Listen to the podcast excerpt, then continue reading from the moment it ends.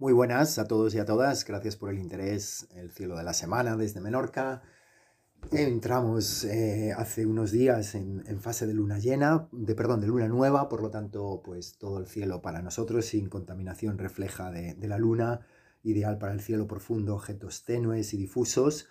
Eh, la luna cambiará, el día 17 entrará en fase creciente, se pondrá solo 6 grados de, Marte, ahora mismo a día como hoy, mm, si miramos hacia el oeste al final del día, vemos que aquí en Menorca hacia las 8 de la tarde más o menos se pone el sol, un poquito antes, antes del sol va Mercurio, por lo tanto Mercurio se ve por la mañana, pegadito, pegadito va el sol, seguido va Venus y después eh, se va acercando ya la luna y más arriba pues viene, viene Marte, ¿no? Marte ya llega con las primeras estrellas, las primeras estrellas de primera magnitud, que como siempre muy cercanos a ellos pues están tanto Rigel como Sirius, como Capella, son estas estrellas de primera magnitud que son las primeras prácticamente que empezamos a ver cuando, cuando ya tenemos eh, posibilidad de ver. Está evidentemente Profión también en Canis, Canis Menoris, eh, todavía sigue siendo Sirius Caris Majoris la que más eh, brilla de todo el cielo, pero ya le llega una gran competidora por el cielo del este, que es el cielo contrario, que es Arturos, ¿no? esta gran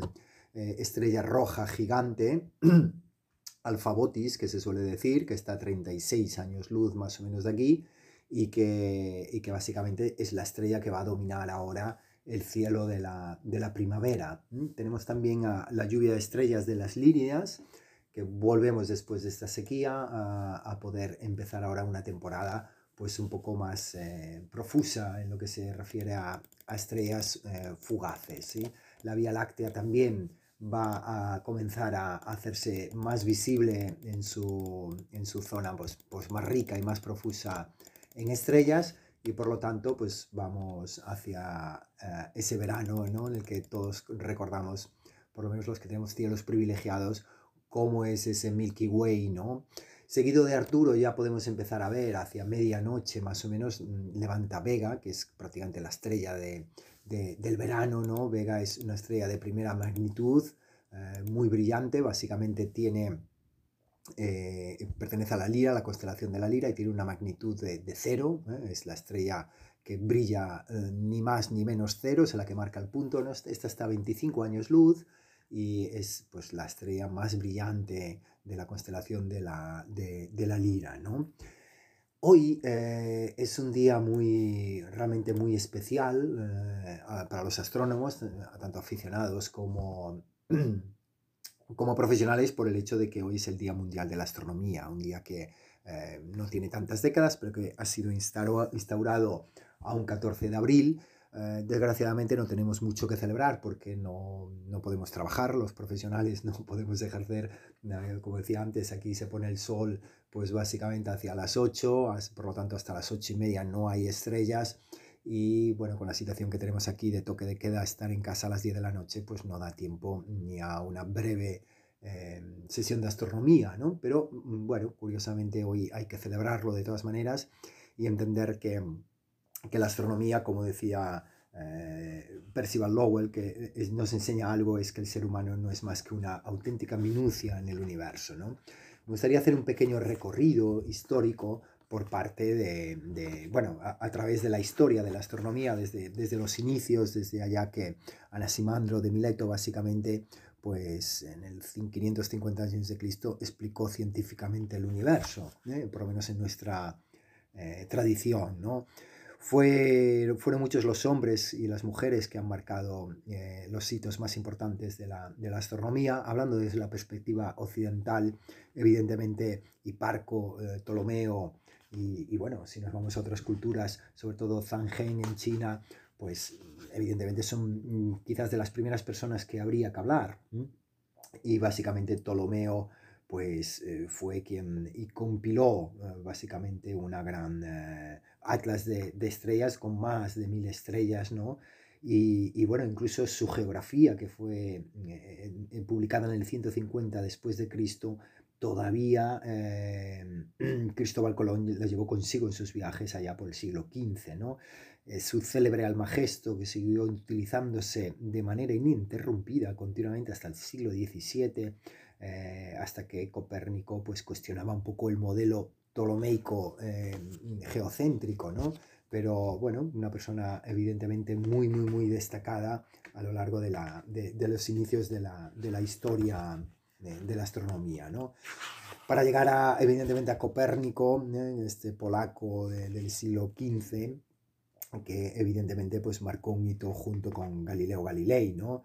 Em, básicamente estas, estas personas pues fueron un poquito a través sobre todo de, de, la instrumentación, Galileo Galilei pues que decía que se desalentaba por el destino de, de, su maestro Copérnico, que a pesar de haber ganado fama inmortal, eh, sufrió el ridículo y la condena de muchos, ¿no?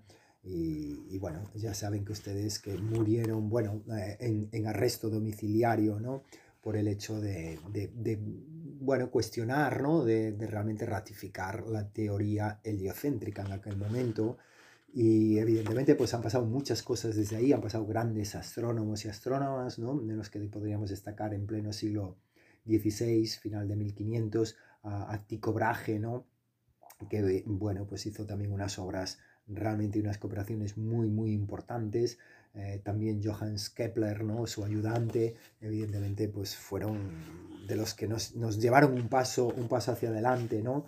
Kepler eh, tuvo pues muchas eh, interpretaciones, perdón, aportes, ¿no? en el sentido de que cuando Brahe murió, pues fue él quien le sucedió como matemático imperial, ¿no? Y por lo tanto pues fue una persona que tenía todos los elementos a su disposición para seguir avanzando la ciencia astronómica hacia adelante y, hay que reconocer pues toda, toda su, todo su aporte. ¿no? Galileo Galilei, evidentemente, pues con sus obras principales, El mensajero sideral y los eh, diferentes diálogos con, con, los sistemas ptolomeico y coperníaco, pues fue, fue realmente muy importante descubrió que el planeta Júpiter tenía cuatro satélites, que Venus tenía fases, que el Sol giraba sobre sí mismo aproximadamente una vez al mes. Y bueno, pues fue un gran eh, escritor científico que nos dio un grandísimo legado.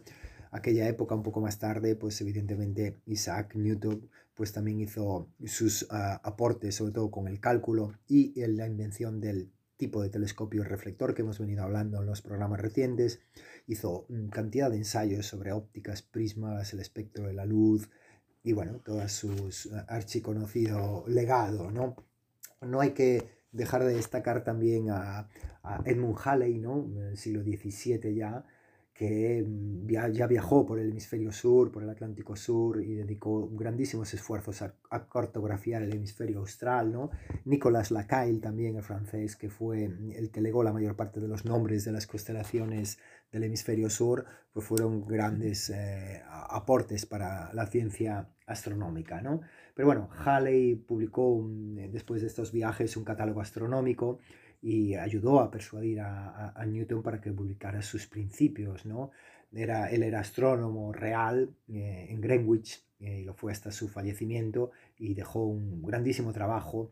Entre ellos mm, se atrevió a predecir que el cometa Halley mm, regresaría en el año 1758 algo que, mm, si no recuerdo mal, él murió como 10 años o 15 años antes, no lo pudo ver, pero evidentemente fue un grandísimo acontecimiento en aquella Europa medieval el esperar si las predicciones de, Edmund Halley se cumplían o no se cumplían, y evidentemente se cumplieron, y desde entonces sabemos cuánto dura la órbita del cometa, que son exactamente 76 años, por cierto, el único cometa que en la vida de una persona mm, esta lo puede ver dos veces, no hay ninguno otro, ¿no? Y bueno, para la semana que viene, si os parece, continuamos un poquito con este repaso de, grandes hitos, de grandes nombres que hoy, el Día Mundial de la Astronomía, desde aquí, desde Polaris Menorca, eh, en la SER, eh, el cielo de la semana, pues queremos eh, compartir con todos ustedes. Muchas gracias.